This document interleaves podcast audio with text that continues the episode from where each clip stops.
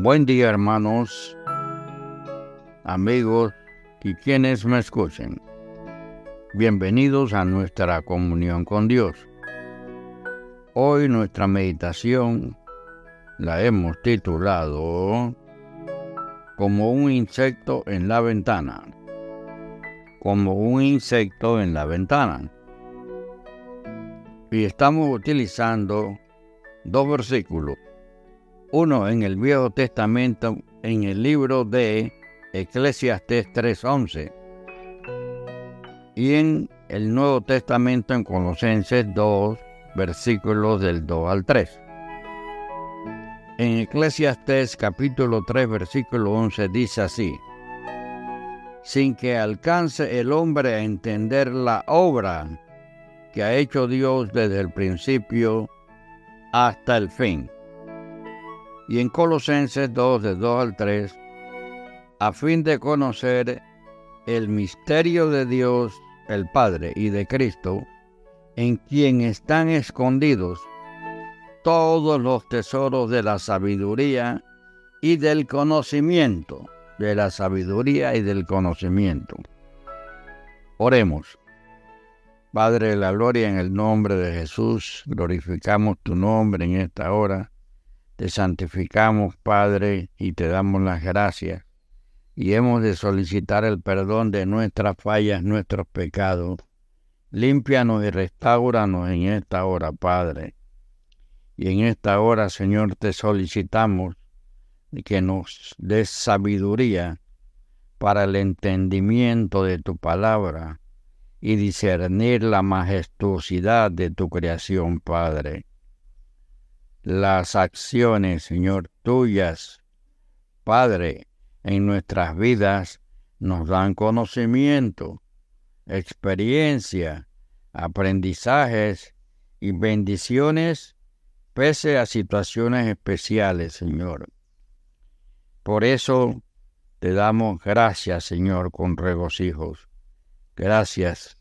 Solicitamos, Padre, en humildad, bendiga, Señor, a cada uno de los participantes que están escuchando el mensaje, Padre Santo. Que tú bendigas, Señor, la mente, Señor, lo cognitivo, sus emociones, su voluntad, su integridad de cada uno, Señor, con sus diferentes experiencias, en los diferentes lugares geográficos donde estén, Padre. Bendícenos, Señor, en el nombre de Jesús, que sobre todo nombre. Amén. Amén y amén. Ok. Como un insecto en la ventana. El poeta latino Virgilio exclama en las geórgicas, feliz el que ha llegado a conocer las causas de las cosas. Miren usted, feliz el que ha llegado a conocer las causas de las cosas. Pero mucho antes que él, el rey Salomón hacía la siguiente pregunta.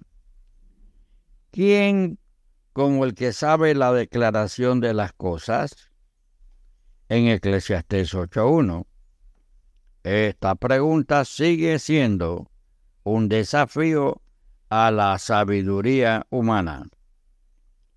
Los descubrimientos más sorprendentes en todos los campos, la exploración de los astros, como el estudio más avanzado en la infinitamente pequeño, solo conducen a descubrir nuevos problemas y, de, y a dejar cada vez más de todo la respuesta a las preguntas fundamentales.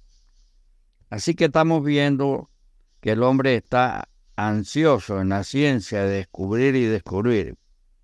Y esa respuesta, Señor, a estas preguntas fundamentales, ¿quiénes somos? ¿De dónde venimos? ¿A dónde vamos? Por muy inteligente que sea el ser humano, está encerrado dentro de los límites de su mente como el insecto que choca contra un cristal y se cansa tratando de alcanzar la luz. Su búsqueda no lo conduce a ninguna parte y debe exclamar, vanidad de vanidades. Todo es, ello es vanidad y aflicción de espíritu. En Eclesiastes 12, no, perdón, Eclesiastés 1, versículo 2 y versículo 14. Amigo y hermano, esta luz vino a nosotros desde afuera, desde ese exterior inaccesible.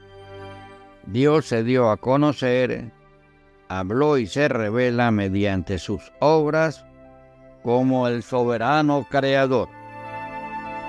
A nosotros, criaturas perdidas y sufridas, nos revela la causa de nuestro estado.